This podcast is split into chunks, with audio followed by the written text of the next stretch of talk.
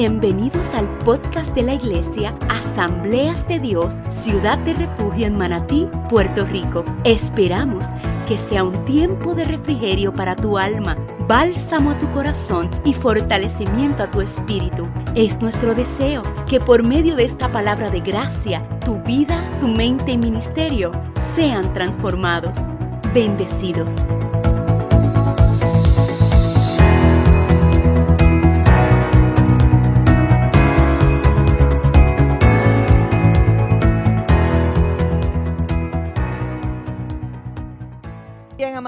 Buscamos la palabra de Dios y se pueden quedar sentaditos en San Lucas 18 del 1 al 8.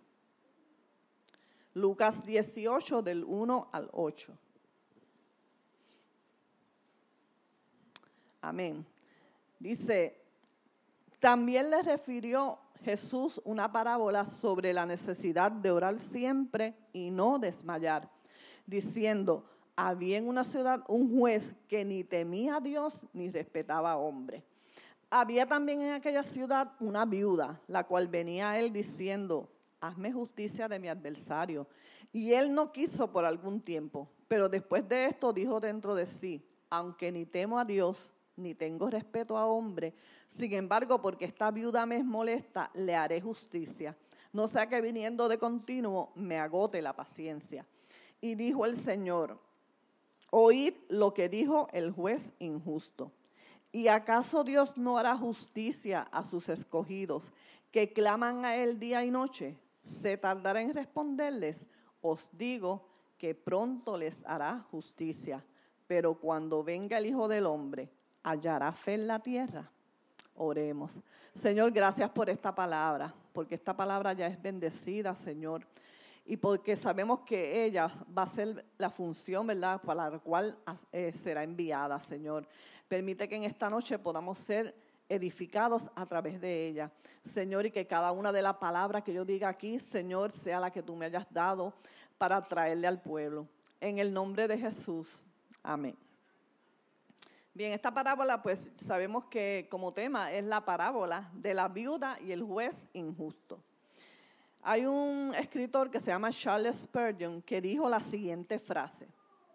Si alguno de ustedes me preguntara por un epítome del cristianismo, yo le diría que eso se encuentra en una palabra, oración. Vive y mueres sin orar y tendrás que orar bastante cuando llegues al infierno. Se los dije, era jetante. Él dice, ¿verdad? De esta forma, para entender, ¿verdad? Que la oración es imprescindible en cada uno de nosotros. Esta noche vamos a hablar de una parábola que trata sobre la oración y esta parábola algunos estudiosos la han llamado una parábola de contraste y no de semejanza. Voy a explicarles un poquito sobre esto antes de pasar a los textos bíblicos. ¿Qué es un contraste en la literatura? Como dice el pastor, yo no voy a dar una clase de español, pero es necesario saber esto para poder explicar y para poder entender la parábola. Según el diccionario, un contraste en la literatura es una figura literaria en la cual se comparan diversas personas de una misma historia. Se enfocan en las principales diferencias que tienen unos con otros. La comparación muestra la semejanza entre dos ideas, objetos, personas o animales. Sin embargo, el contraste muestra sus, similitudes o diferencias con otras personas. Entonces, teniendo esto en mente, lo que es un contraste, eh, cuando nosotros estudiamos esta parábola de la viuda y el injusto, no vamos a poder hacer una semejanza con algunos de los personajes, ¿verdad?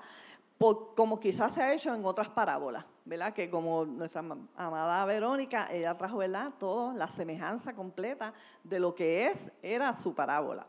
Pero en esta parábola, como es de contraste, no, va a poder ser así. Aunque al final podemos ver, eh, y esto es como un paréntesis, eh, que pienso que después que yo leí todo y estudié, pienso que la viuda podría representarnos a nosotros como iglesia. ¿ves? Y, eso es ¿verdad? algo muy importante. Bien, un ejemplo para poder nosotros entender esto de lo que les hablé del contraste, lo vamos a, encontrar en Lucas 11 del 5 al 13. Y si usted quiere, pues lo busca, si no, pero no vamos a leer mucho de eso. Es que quiero traerles esa, esa parte de la Biblia, es que para poder entender un poquito lo que el Señor nos quería decir como un contraste, ¿verdad? En este pasaje de Lucas 11, luego de Jesús haber terminado de orar en un lugar, sus discípulos le dijeron que los enseñara a orar. ¿Cuántos han escuchado esa parte, verdad? Enséñanos a orar. Entonces Jesús lo que le dijo fue que cuando oraran dijeran el Padre nuestro, que todos, ¿verdad? Lo sabemos. Pero después de esto también Jesús les contó una historia que dice así, dice, ¿quién de vosotros que tenga un amigo va a él a medianoche y le dice, amigo, préstame tres panes, porque un amigo mío ha venido a mí de viaje y no tengo que ponerle delante? Y aquel respondiendo desde adentro le dice, no me molestes, la puerta ya está cerrada y mis niños están conmigo en cama. No puedo levantarme y dártelos. Os digo que aunque no se levante a dárselos por ser su amigo, sin embargo, por su importunidad, se levantará y le dará todo lo que necesite. Y yo os digo, pedid y se os dará, buscad y hallaréis, llamad y se os abrirá.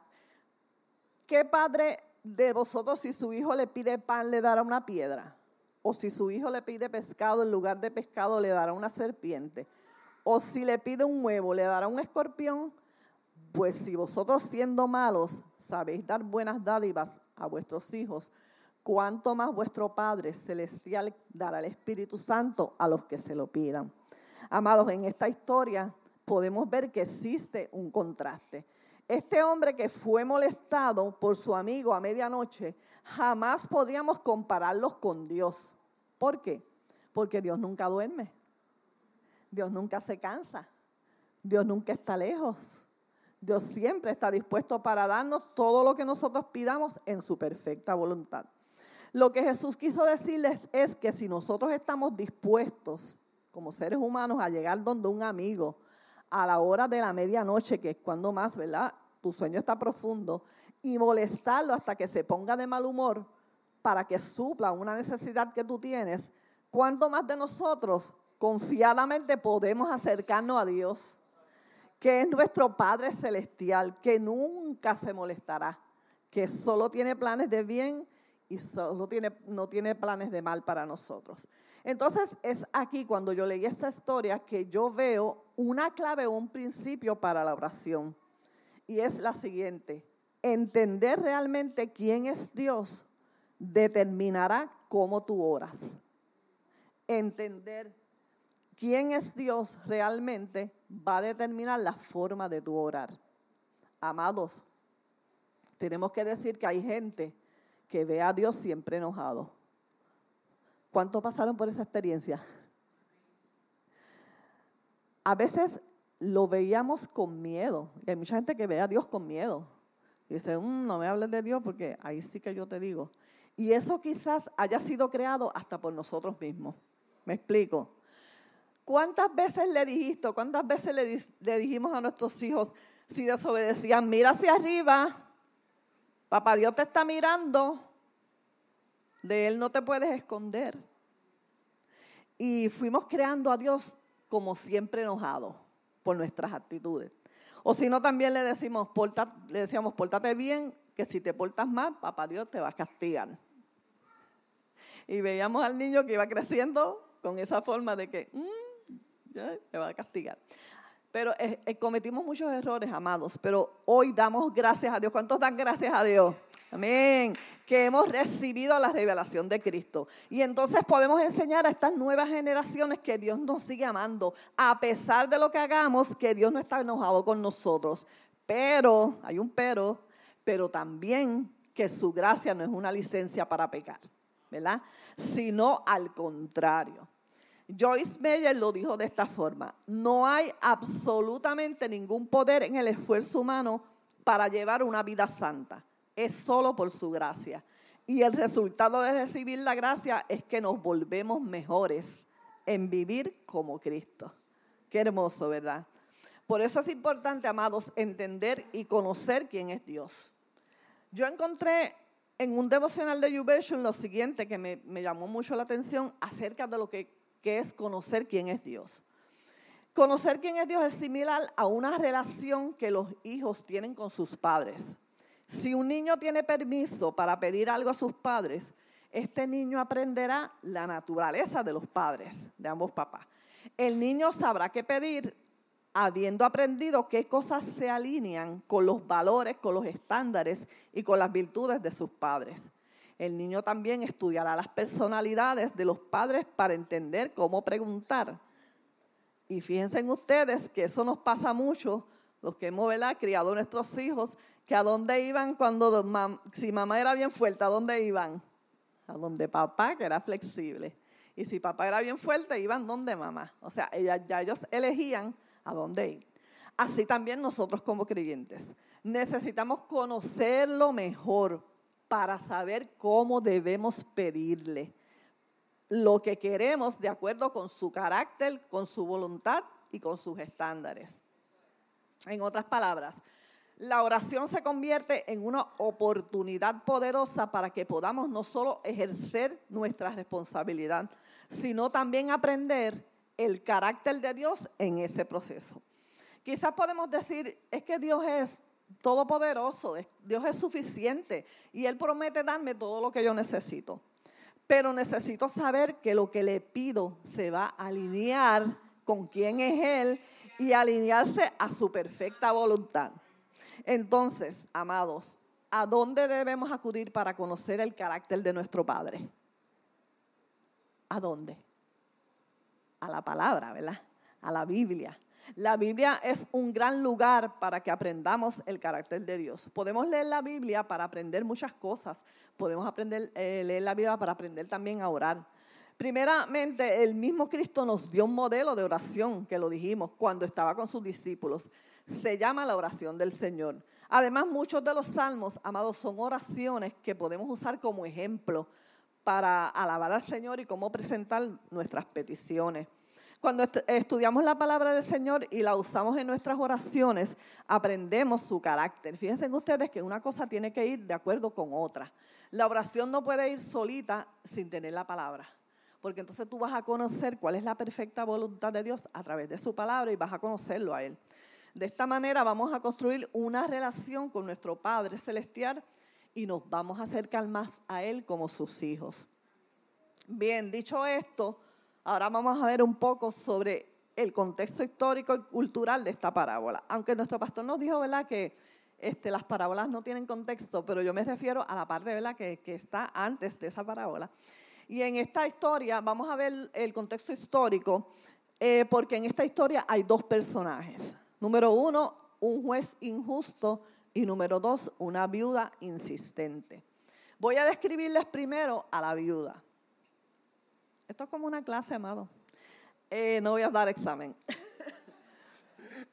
y aquí, al describirle la, la viuda, vamos a preguntarnos, porque es una viuda insistente. ¿Qué significa insistir? ¿Y por qué razón ella era tan insistente?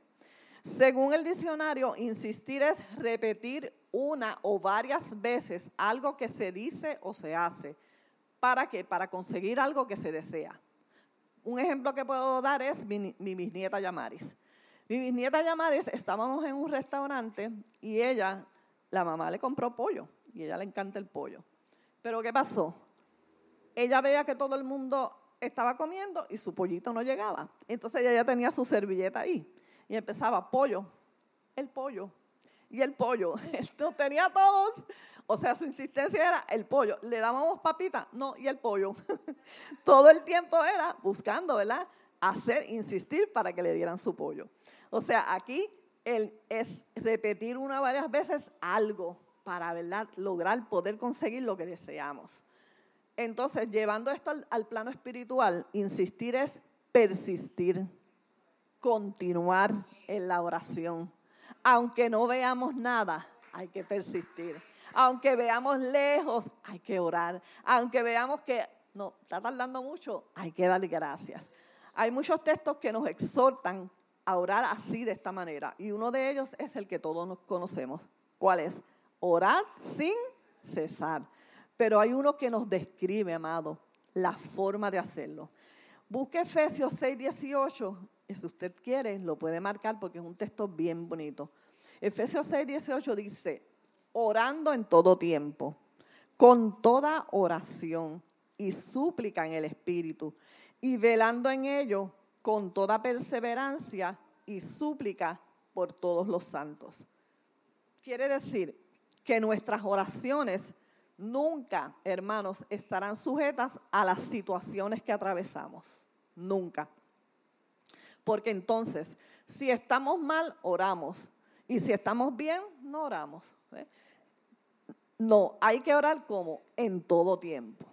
En el tiempo de dificultad y también en el tiempo de alegría. En el tiempo de escasez y también en el tiempo de abundancia. Mientras caminamos con una maleta hacia el hospital, pero también mientras caminamos con una maleta hacia el crucero. Aleluya, ¿cuántos dicen amén? Amén. Y esta oración debe ser una de súplica y de perseverancia.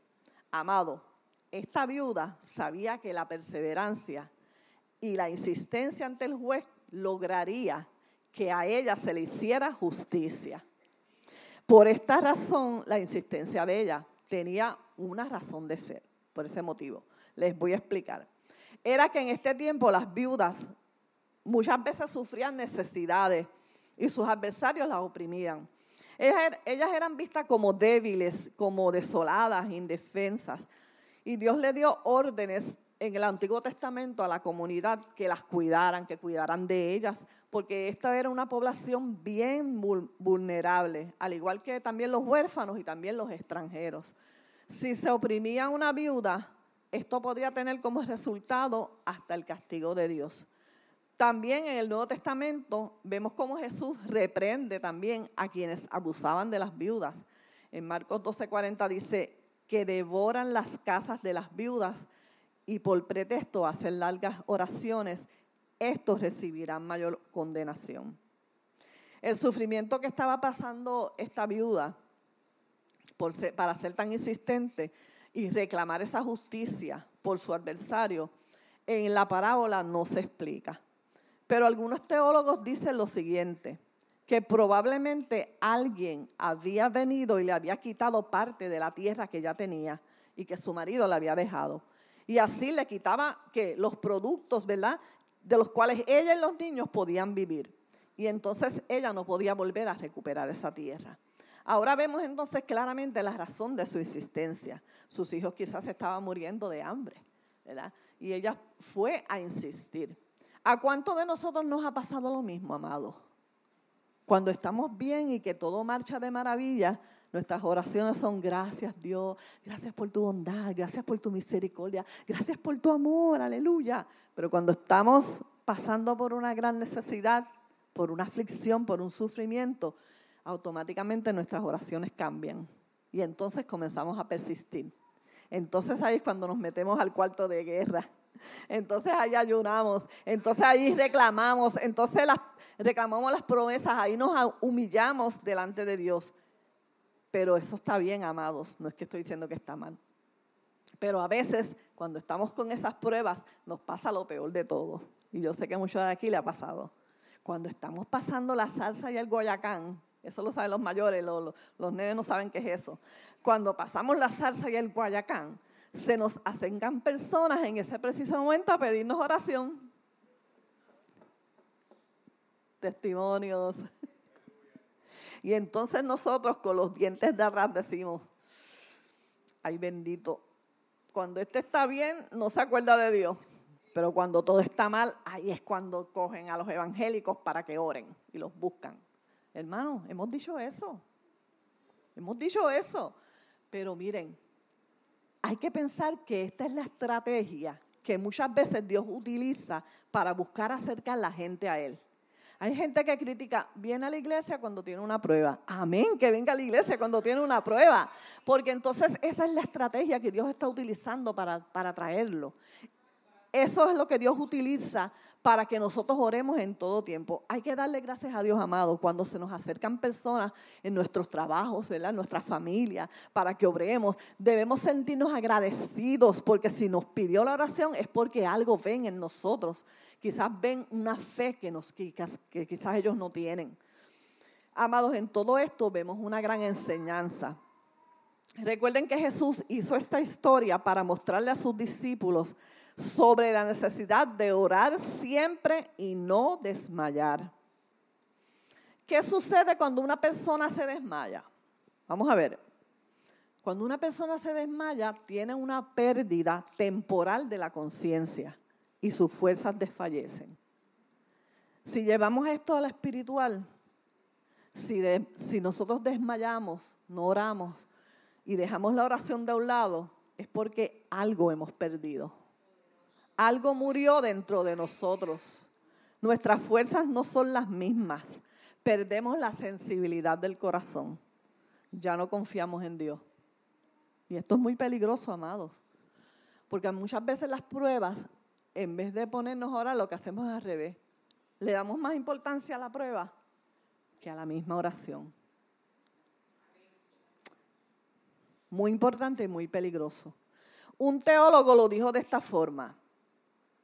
Los hombres siempre deben orar y no deben desmayarse en la oración. Si no oran, se desmayarán de muchas maneras su coraje se desmayará, su esperanza en cuanto al futuro se desmayará y se caerá en un desmayo total. Entonces, querido amigo, tienes una elección entre orar y desmayar. Pero la doctrina que nuestro Salvador nos dejó fue que los hombres siempre deben orar y no desmayar. Gloria a Dios. Bien, ahora dejemos la viuda un momentito allí y vamos al segundo personaje de esta parábola. Era un juez, pero este no era un cualquier clase de juez, ¿verdad? Este juez no temía a Dios, este juez no respetaba al hombre y además era un juez injusto. O sea que este juez desafiaba a Dios y despreciaba al hombre. Era una persona indiferente que trataba con desprecio a las demás personas. Yo no sé si usted se da cuenta de la crueldad de este juez. Eh, no podemos tenerle como una palabra, ¿verdad? Porque es demasiado cruel. Este juez no era apto para ser un funcionario público. Esto era algo exagerado y en extremo. Pero siempre hay una razón por la cual Jesús quiere enseñarnos acerca de la persistencia en la oración, utilizando estos dos personajes. Fíjense que en el primer personaje de la viuda, ya vimos por la escritura que en realidad existían muchas viudas con muchas necesidades. Y en el segundo personaje podemos decir que existían también jueces lo suficientemente listos y rápidos para tomar sobornos, pero no tan rápidos para dar juicios. En general, ellos atendían el negocio de los ricos y los poderosos, pero descuidaban a los pobres y a los que estaban necesitados. Hay un escrito que encontré muy interesante y dice lo siguiente, la Sagrada Escritura se detiene de modo particular en dos tipos de personas, el huérfano y la viuda, para ponerlos como ejemplo de personas sin medios y sobre todo indefensas. Al haber perdido el padre de familia que los protegía jurídica y económicamente, vivían en el abandono más absoluto. Como vemos pues, el Señor elige para esta narración a dos personajes extremos escoge el caso del juez más corrupto que puede existir frente a la persona más desamparada sobre la, faz de la tierra. Fíjense ustedes, amados, qué tremendo, ¿verdad? Y es que así es nuestro Señor. Su forma de enseñar a mí me fascina. ¿Cuánto le fascina? A mí me fascina. Y es un desafío para cada uno de nosotros. Yo vivo enamorada de las enseñanzas de Jesús. Aunque créanme, que no son fáciles de interpretar. Aquí nos dieron para nosotros poder, seguir buscando, profundizando. Y hay que profundizar para encontrar principios y para encontrar verdades en esas enseñanzas. Entonces, mis amados, después de haber descrito estos dos personajes, vamos a ver qué fue lo que sucedió en esta parábola. Primeramente vamos a ver a quién fue dirigida y por qué. Si usted va a los capítulos anteriores de este pasaje, puede encontrar que desde el capítulo 9 hasta el capítulo, eh, perdón, desde capítulo 4 al 9 de Lucas, él nos narra el ministerio público de Jesús. Donde qué era lo que hacía? Él enseñaba, predicaba, sanaba, hacía milagros, ¿verdad? Y también reunía a sus discípulos de vez en cuando. Una vez los reunió para anunciarles que él había de sufrir, que él había de morir, que él había de ascender al cielo. Me imagino cómo se sentirían ellos cuando él les diría eso. Esta parábola, hermano, fue dirigida a los discípulos, pero yo pienso que también fue dirigida a nosotros. Amén. ¿Para qué? Para enseñarles a orar, a ser persistentes en la oración. ¿Por qué? Porque ellos iban a atravesar un momento muy difícil al ver, al como su maestro y señor iba a ser crucificado, iba a ascender al cielo, ya no lo verían más. Y él lo que quería era que su fe no decayera, sino que su fe estuviera firme hasta que él volviera. ¿Qué sucede en esta historia? Aunque ya la leímos, yo la voy a parafrasear un poco. Dice así, había una viuda en una ciudad que fue a un juez para pedirle justicia por su adversario. Pero el juez ya tenía muchos aspirantes que pudieran pagarle mejor que esta pobre mujer. Por lo que, ¿qué hizo el juez? Ignoró su petición. Pero lo que él no sabía era que ella era una viuda insistente, que quería ser escuchada y que tenía la intención de presionarlo hasta conseguir la justicia. Ella fue una vez, otra vez y otra vez. Ella nunca dejó de ir porque ella quería tener la justicia que buscaba y ella la consiguió. El juez se negó por un tiempo para atender su súplica, pero después dijo dentro de sí mismo, aunque no temo a Dios, no respeto al hombre, sin embargo, porque esta viuda me molesta, le haré justicia. No sea que viniendo tantas veces se me agote la paciencia. Básicamente esta fue la parábola que el Señor le dijo a sus discípulos. Pero luego de que se la dijo, el Señor le dice a sus discípulos, o sea, le pide, le ordena, oíd lo que dijo el juez injusto aquí hay algo muy poderoso, amados. Cuando Dios le dice que oigan, que escuchen, cuando Dios nos dice que oigas y que escuches, eso, es algo muy poderoso. Lo que dijo el injusto es porque él quería que ellos descubrieran o entendieran la parte más importante de la parábola. Él quería que ellos prestaran atención a la conclusión de esa parábola para poder transmitirle el sentido de ella. Y lo que el juez injusto dijo fue lo siguiente, soy injusto, parafraseado, pero mi, obligación es ser justo ahora. Soy un hombre duro, pero estoy obligado a ceder. La viuda me ha conquistado, no por su dinero, sino por su insistencia. Ella está allí con tanta frecuencia que me preocupa y me molesta, y yo debo ceder y concederle su solicitud. Jesús quería que sus discípulos entendieran, igual que nosotros, el contraste de este personaje. El juez injusto jamás se puede comparar con Dios, amados. Pero Jesús lo trajo de esta forma para que ellos y nosotros entendiéramos que si hasta un juez injusto, un juez sin escrúpulos, un juez sin respeto, un juez cruel, sin temor a Dios, Oye a quien nada importa en la sociedad como una viuda desamparada. Cuánto más Dios nos escuchará y nos atenderá a nosotros como sus hijos. Aleluya. Amados, muchas veces decimos, ya lloré y con eso es suficiente. Ya el Señor lo sabe. Pero hermano, mientras yo estudiaba esto, esta parte, créame que me sentía hasta un poco culpable. Porque muchas veces hemos dicho eso. Ya lloré, ya él lo sabe, para que voy a seguir orando. Pero el hecho de no haber insistido, quizás hasta hemos perdido muchas peticiones por nuestra poca insistencia.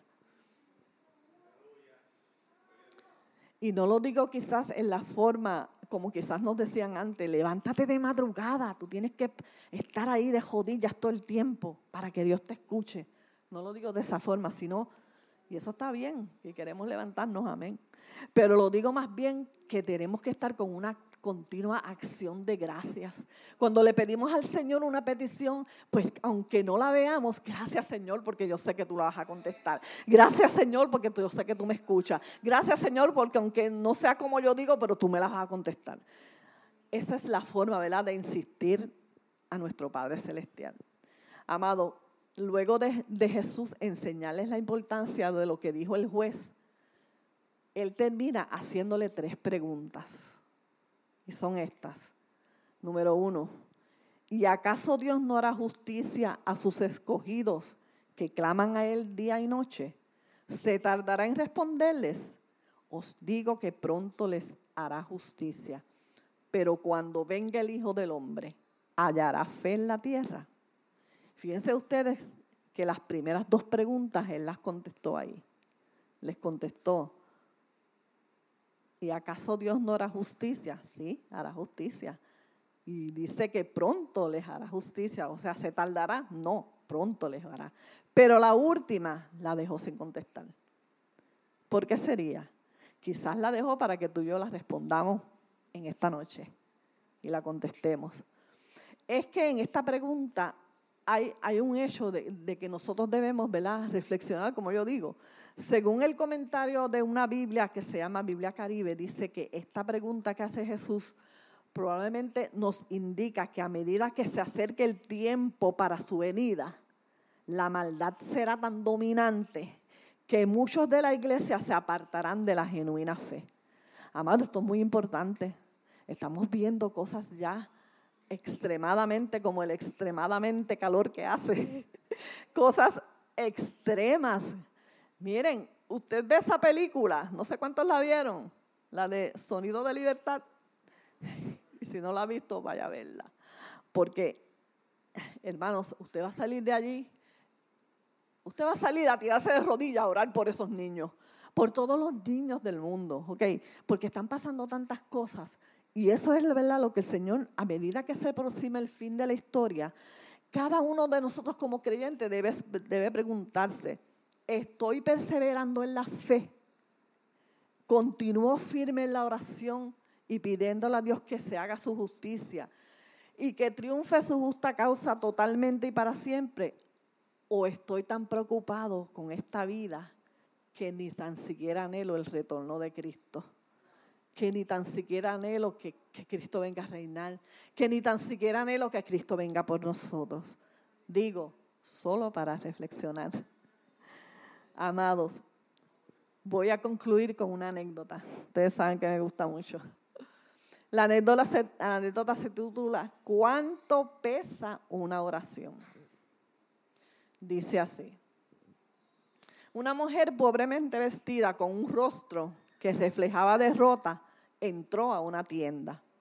La mujer se acercó al dueño de la tienda y de la manera más humilde le preguntó si podía llevarse algunas cosas a crédito. Con voz suave le explicó que su esposo estaba muy enfermo y que no podía trabajar. Tenían siete niños y necesitaban comida. El dueño le pidió que abandonara su tienda.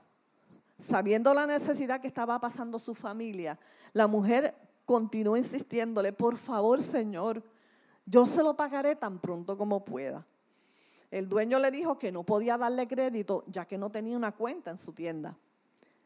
Y entonces de pie cerca del mostrador se encontraba un cliente que escuchó la conversación entre el dueño de la tienda y la mujer. El cliente se acercó y le dijo al dueño de la tienda que él sería a cargo de lo que la mujer necesitara para su familia. Entonces el dueño le preguntó a la mujer, ¿tiene usted una lista de compra? La mujer dijo, sí señor. Entonces el dueño le dijo, está bien, tome su lista de compra y póngale en la balanza. Y lo que pese su lista yo le daré en comestibles. Recuerden que la lista se hace con papelito. La mujer titubeó por un momento y cabizbaja buscó en su cartera un pedacito de papel y escribió algo en él. Puso el pedazo de papel cabizbaja todavía en la balanza.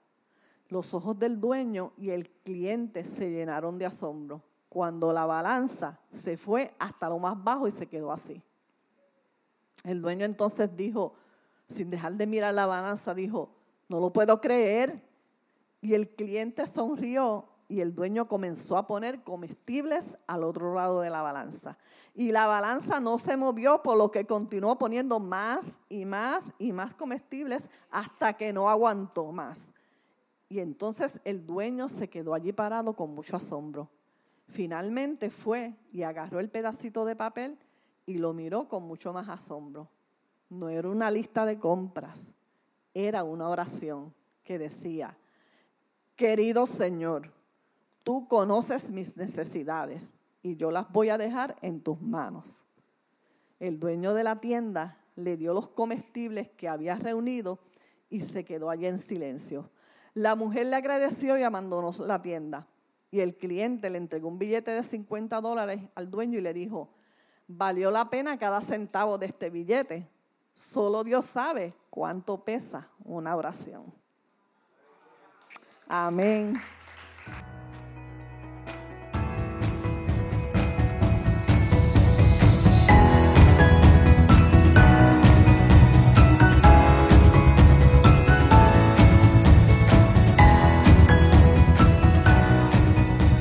Gracias por escucharnos.